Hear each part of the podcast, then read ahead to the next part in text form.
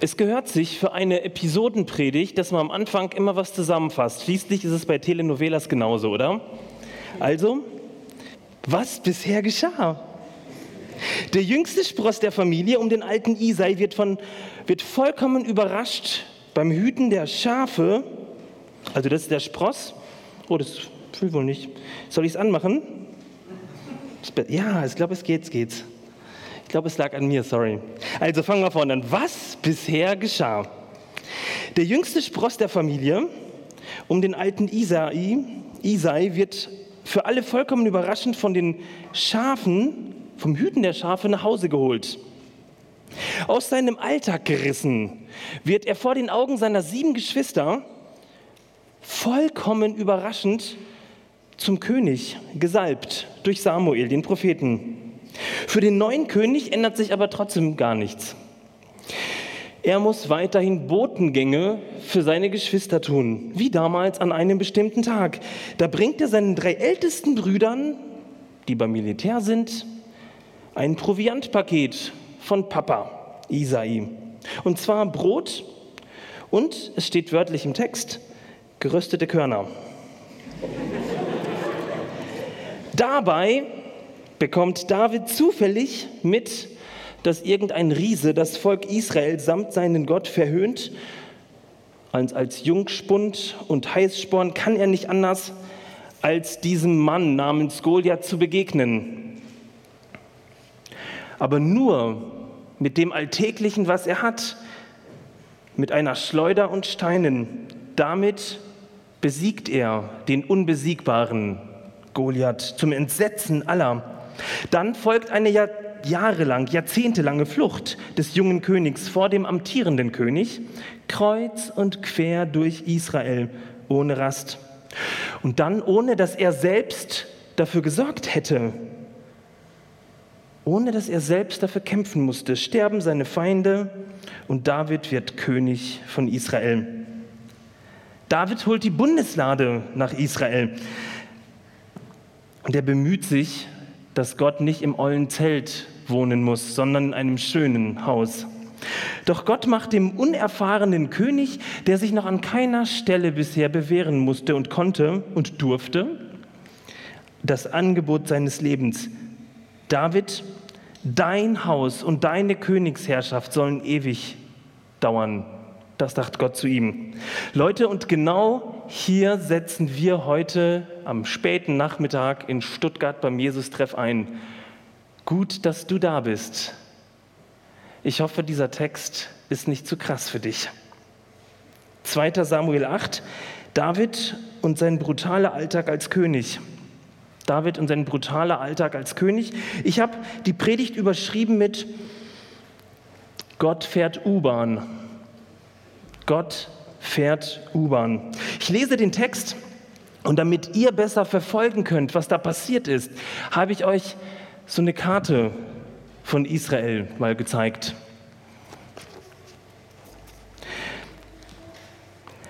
Vers 1. David griff mit seinem Heer die Philister an. Ihr seht im Pfeil immer die Versangabe des Textes. Er besiegte sie und machte ihre Vorherrschaft im Gebiet Israel ein Ende. Gemeint ist, David beendete die Herrschaft der Philister. Ja, das steht da im Text, aber sie haben Israel versklavt, sie haben Israel immer überfallen und David beendet das Ganze. Vers 2, auch die Moabiter schlug David. Die Gefangenen mussten sich alle nebeneinander auf den Boden legen. Dann ging David mit einer Messschnur an der Reihe entlang. Er maß jeweils zwei Schnurlängen ab und alle, die innerhalb dieses Bereiches lagen, wurden hingerichtet. Dann maß er jeweils eine Schnurlänge ab und diese Gefangenen durften am Leben bleiben. Als König Hadad Esa, der Sohn Rehobs von Zoba in Nordsyrien, mit seinem Truppen auszog, um am Euphrat seine Macht wiederherzustellen, griff David ihn an und besiegte ihn. Davids Heer nahm 1700 Reiter und 20.000 Fußsoldaten gefangen. Von den Zugpferden der Streitwagen behielt David 100 für sich alle anderen ließ er die Fußsehne durchschneiden. Die Aramäer aus Damaskus wollten König Hedad Eser äh, von Zoab zu Hilfe kommen. Da griff David auch sie an. In dieser Schlacht fielen 22.000 von ihnen. David ließ das Gebiet um Damaskus besetzen und machte die Aramäer zu seinen Untertanen. Sie mussten ihm Tribut zahlen. Der Herr half David bei all seinen Kriegszügen und schenkte ihm den Sieg. David erbeutete auch die goldenen Schilde und brachte sie nach Jerusalem. Aus den Städten Tebach und Berotai nahm er eine große Menge Bronze mit. Und dann berichtet der Text, ich überspringe jetzt ein bisschen, dass David als dem großen Herrn dieser Gegend Geschenke gemacht wurden, damit er quasi keinen Krieg führt gegen andere Stämme. Dann heißt es Gefäße aus Silber und Gold und Bronze. Und David brachte sie in das Heiligtum und weihte sie dem Herrn, ebenso die Schätze aus Gold und Silber, die er bei seinen Eroberungszügen erbeutet hatte. David wurde noch berühmter, als er die Edomiter in einer Schlacht im Salzdal besiegte. 18.000 von ihnen kamen dabei um. Der Herr, Herr half ihm bei allen Kriegszügen und schenkte ihm stets den Sieg. Leute, damit ihr seht, wie groß Davids Reich war. Erstmal noch die restlichen Völker, die David besiegt hat, zwei Kapitel weiter, die Ammoniter und ein Kapitel vorher die Amalekiter. Das könnt ihr schön auswendig lernen. Das in diesem roten Rahmen war der Ausschnitt eben.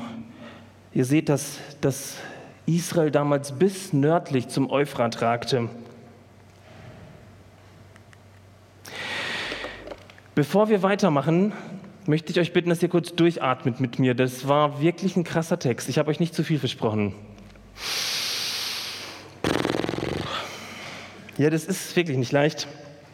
Mein erster Gedanke, als ich die Predigt vorbereitet habe und sprich den Text gelesen habe, dachte ich, ja, ich wollte mal immer über ein Gemetzel predigen. Diese Texte sollten eigentlich von der evangelischen Kirche in die Perikopenordnung aufgenommen werden. Am Tag der Arbeit, am 1. Mai zum Beispiel oder an besonderen Feiertagen. Nein, ich habe tatsächlich gedacht, gedacht, aber es nie gesagt, die vom Predigteam haben eine Waffel.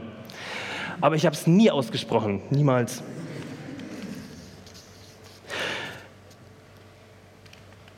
Ich finde das mutig.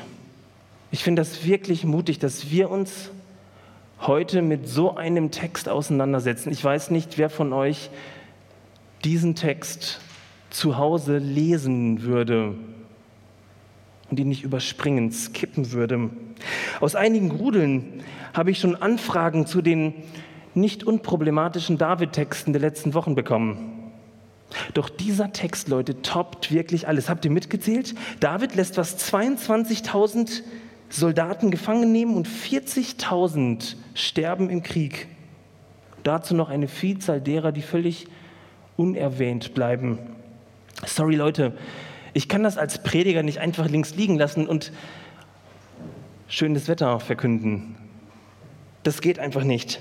Dafür entstehen zu viele Bilder in meinem Kopf, wenn ich diesen Text lese, mich damit auseinandersetze. Ich sehe die Kriege aus den Nachrichten, ich sehe das unersägliche, ähm, unsägliche Leid, die kaputten Familien, die Trümmer. Und ich hoffe, inbrünstig, dass so etwas, was wir da gelesen haben, nie wieder auf der ganzen Welt passiert. Wäre es darum besser, so einen Text zu überlesen, zu überspringen? Wäre es wirklich besser? Wäre es nicht einfacher? Wäre es nicht einfacher, solche Texte einfach zu streichen aus der Bibel? Leute, mich hat beim Vorbereiten der Gedanke gepackt, das Evangelium in diesem Text zu, zu finden. Für mich war das wirklich eine Herausforderung. Ich habe bisher viel eher über Psalm 23 predigen wollen als über 2 Samuel 8. Aber wenn man ziemlich genau schaut, dann hat sich bis heute an dieser Situation leider Gottes nichts, aber auch gar nichts geändert. Unsere Generation in Stuttgart kennt keinen Krieg. Wir kennen sie nicht. Unsere Vorfahren schon. Aber fragt die Flüchtlinge, die zu uns kommen. Die kennen so eine Situation ziemlich gut. Wikipedia listet aktuell 38 Kriege und militärische Konflikte auf. Der längste Konflikt hat übrigens 1948 begonnen und dauert bis heute an. Gar nicht so alltagsfern so ein Text, oder? Wenn man das bedenkt. Aber was will uns der Text, was zwei, 3000 Jahre später in unserem doch so scheinbar friedlichen Stuttgart sagen? Ich habe erst beim dritten, beim vierten, beim fünften, beim sechsten Mal lesen angefangen zu verstehen, was das eigentlich bedeutet. Und ich hoffe, ich kann dich heute mitnehmen. Und ich sage jetzt von vornherein, ich werde auf, nicht auf alle Fragen, die du hast, auf alles Anstößige eine Antwort geben. Das möchte ich auch gar nicht. Das kann ich auch gar nicht. Ich möchte dich mitnehmen und ich hoffe, dass du mitkommst und nicht an den Dingen stehen bleibst, die dich und mich genauso abstoßen an diesem Text. Ich glaube, das Evangelium in dem Text ist, dass wir einen Gott haben, der in die menschliche Geschichte hineinkommt. In die menschliche Geschichte. Es ist ein Gott des Alltags. Das bedeutet für David, Gott kommt in Davids Alltag als Hirtenjunge. Gott begegnet ihm oder er wird zum König gesalbt aus seinem Alltag heraus. Er ist auf der Flucht als König, sein Alltag und Gott mittendrin. Und Gott ist auch dabei, wenn David das tut, was wir gerade gelesen haben. Gott geht David, Davids gerade und krumme Wege. Gott passt sich Davids Umständen an. Ist das nicht krass? Und heute, Leute, glaube ich, dass heute unser Glaube ziemlich durchgeknetet wird durch diesen Text. Der Gott des Universums, der Schöpfer aller Dinge, der Herr der Herrscharen ist ein Gott unseres Alltags. Ein Gott, der in unsere Geschichte hineinkommt. Ein Gott, der unsere Straßen geht, der sich unseren Umständen anpasst. Hast du jemals so über Gott gedacht? Bei David war es eben sein Königamt. Und wisst ihr, was ein König tut? Wofür ein König eigentlich da ist, um die Grenzen eines Landes zu sichern. Ich habe heute Morgen nach dem Gottesdienst mit einer Person darüber gesprochen und die Frage war, wie hätten wir als David gehandelt? Ich will mir nicht anmaßen, dass ich eine bessere Lösung gefunden hätte. Bei David war es dieser völlig unangenehme Fünf-Fronten-Krieg eines unerfahrenen Königs. Und das zieht sich wie so ein roter Faden durch Davids Geschichte hindurch. Der Hirtenjunge wird aus seinem Alltag berufen. Gott bei den Schafen. David versorgt seine Geschwister. Ihr habt das mitbekommen, ich habe es anfangs erzählt, mit Brot und den gerösteten Körnern. Und auf einmal kämpft er gegen Goliath mit den Mitteln eines Hirtenjungen. Mit einer Schleuder und mit Steinen. Und ich möchte dich fragen, dass du dir kurz Zeit nimmst. Was hat David oder warum macht Gott David zum König? Warum macht Gott David zum König? Geh mal kurz für eine Sekunde in dich. Was qualifiziert David zum König von Israel? Kurz in dich gehen und dann tausche dich mit deinem Nachbarn aus.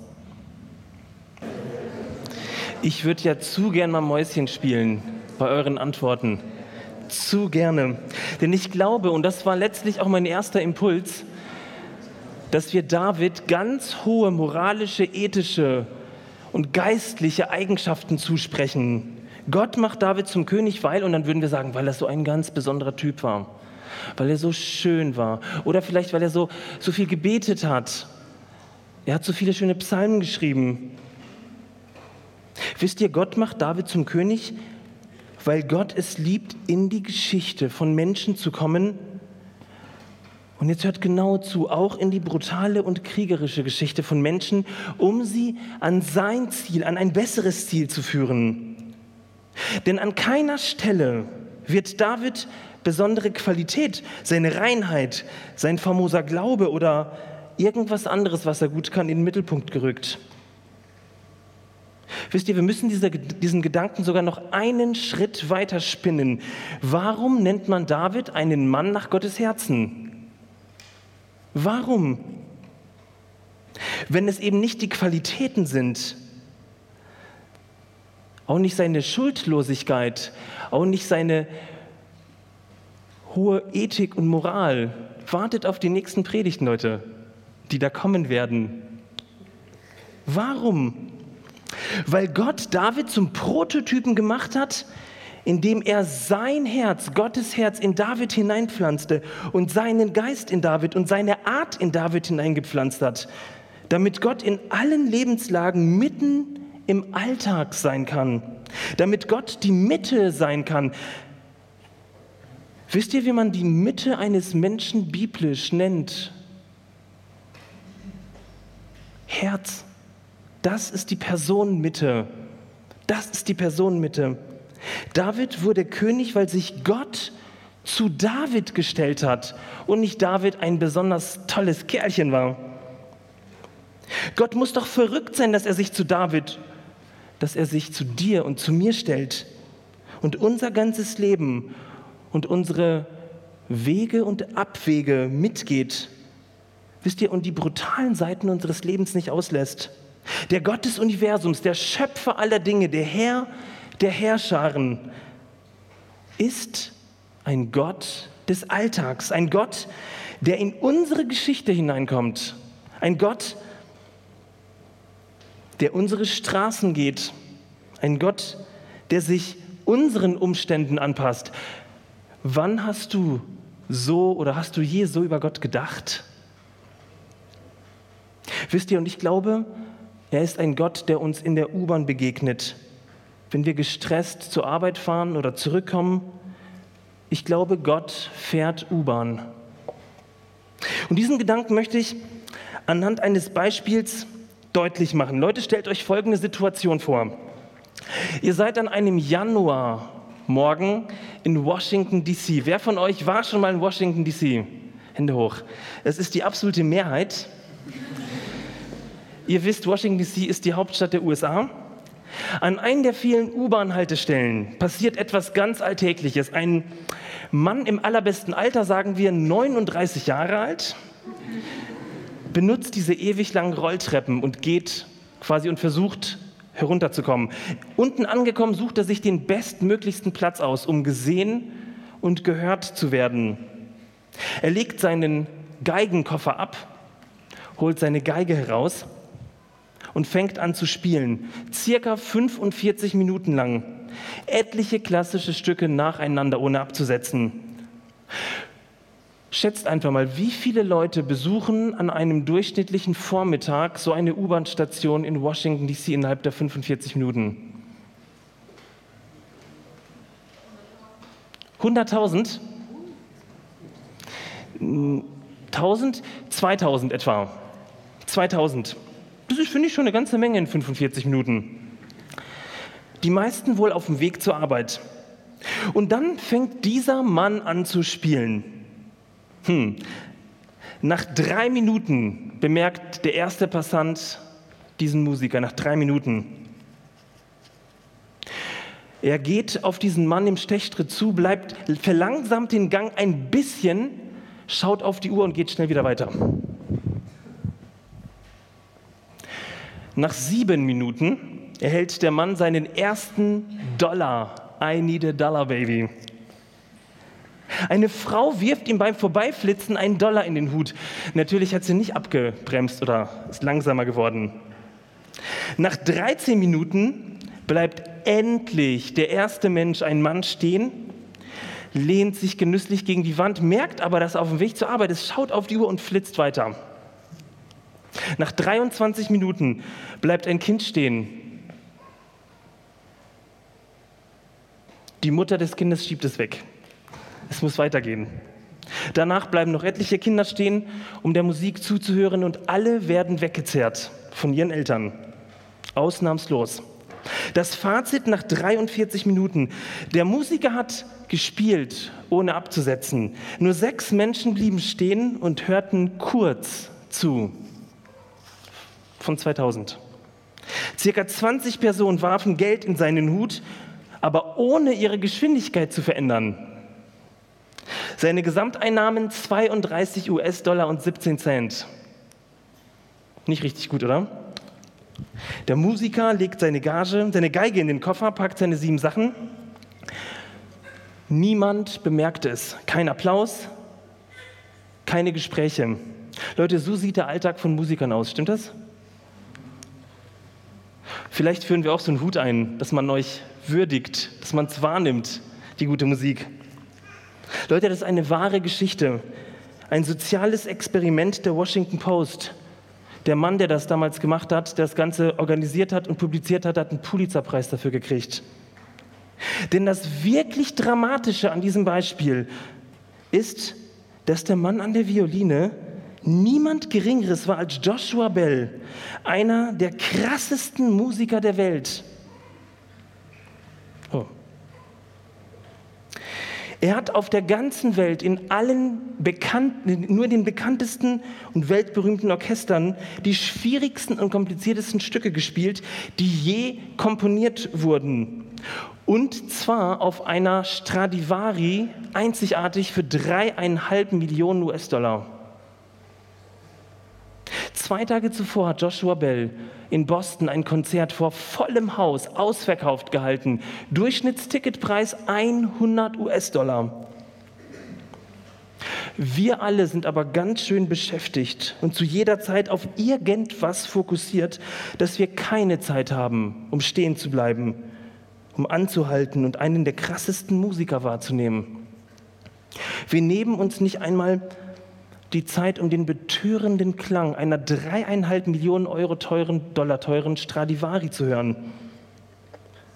Es sei denn, wir zahlen viel Geld dafür und man sagt es und schreibt es im Konzertblättle. Und jetzt überleg mal, wie viel weniger rechnen wir mit dem Unfassbaren, mit dem lebendigen Gott mitten in unserem Alltag, mitten auf dem Weg zur Arbeit, mitten bei der Arbeit, mitten in der Krankheit, irgendwo mittendrin. Warum bemerken wir ihn so selten? Vielleicht, weil wir so wenig Zeit haben, weil wir viel zu wenig Zeit haben. Alles muss immer schnell gehen. Stress, weitere Termine. Wer von uns hat denn noch Zeit, um stehen zu bleiben, um das wahrzunehmen, was da eigentlich um uns herum geschieht? Um vielleicht sogar den Frieden Gottes zu genießen Davids Gott, und das finde ich das Krasse an diesem Text, ist ein Gott des Alltags, ein Gott der menschlichen Geschichte, ein Gott, der in deine und meine Lebensgeschichte hineinkommt, der in deine Lebensbiografie hineinkommt, egal wo du gerade stehst. Leute, er ist schon da. Er geht die krummen und die ein paar geraden Wege unseres Lebens. Du kannst also jederzeit mit diesem Gott rechnen. Du kannst ihn immer und überall erfahren, denn Gott begegnet uns in dieser Welt und lasst euch das mal auf der Zunge zergehen. Ich hoffe, ich werde nicht mit Tomaten beworfen. Gott begegnet uns in dieser Welt menschlich, ja vielleicht sogar weltlich. Gott lässt sich auf unsere Geschichte ein. Er kommt in unser Leben, in unsere Zwänge, in unsere Probleme und unsere Bedürfnisse, vielleicht sogar in unsere Kriege, in unsere Unglücke. Gott kommt in unsere Routine. Das ist ein Gott des Alltags, nicht ein Gott der zwei Stunden am Sonntag. Wie in der Geschichte von Joshua Bell. Wisst ihr, wer das auf die absolut weltliche Spitze getrieben hat? Jesus. Zu Weihnachten. Wer waren denn die Eltern? Wer waren die Eltern des Weltenherrschers, des Königs der Könige, des Alpha und Omegas, des Herrn aller Herren, der schon war und immer sein wird? Ein unverheiratetes Teenie-Paar. Und der Typ wollte sich von Jesu Mom trennen, weil ihm das viel zu krass vorkam. Leute, im Staub und Alltag der Welt wächst er heran, der menschgewordene Gott. kein angesehener Redner des römischen Reiches, keiner, der zur geistlichen Elite Israels dazugehörte, keiner, der politisch und religiös Einfluss auf die Obersten des Volkes hatte. Er hat kein Buch geschrieben, geschweige denn seine Reden selbst notiert. Er hatte keine Sekretärin noch ein Büro. Es gab keine Werbekampagne, die Jesus selbst geschaltet hätte. Dieser König der Könige verbrachte lieber Zeit mit zwielichtigen Personen auf krummen Wegen in ihrem Alltag und in ihrem Zuhause, als die Besatzungsmacht aus Israel hinauszujagen. Und er nahm, so berichtet uns die Bibel, all unsere Kriegslust, all unsere ausgeübte Gewalt, all unseren Hass, all unsere Gleichgültigkeit, alles nahm er ans Kreuz. In ihm wurden alle menschlichen Tränen und aller Schmerz mit ans Kreuz geheftet. Gott, der Herr, der Schöpfer, mitten im Staub der Welt, mitten in der Schuld der Welt, mitten am Kreuz. Gott muss verrückt sein, Leute, das glaube ich. Gott muss verrückt sein, verrückt nach Liebe zu dir. Darum sucht er deine Nähe. Und er ist schon da. Gott ist da. Wisst ihr, Gott hat David damals ein neues Herz gegeben. Ganz unverdient, aus Liebe. Und wir tragen sein neues Herz. Wir tragen seinen Heiligen Geist in uns. Er ist unsere Mitte. Er ist mitten da im Alltag, wo du bist. Da ist auch er. Wir können ihn erkennen, wir können ihn verstehen, wir können ihn hören. Lass dich doch heute Nachmittag von Gott durchkneten. Vielleicht, weil du gar nicht mit ihm rechnest, obwohl er längst da ist, wo du bist. Um dir zeigen zu lassen, dass Gott nicht irgendwo oben ist, sondern unser Gott hat als einziger das getan, wo, was sich kein anderer Götze und Gott der Welt traut.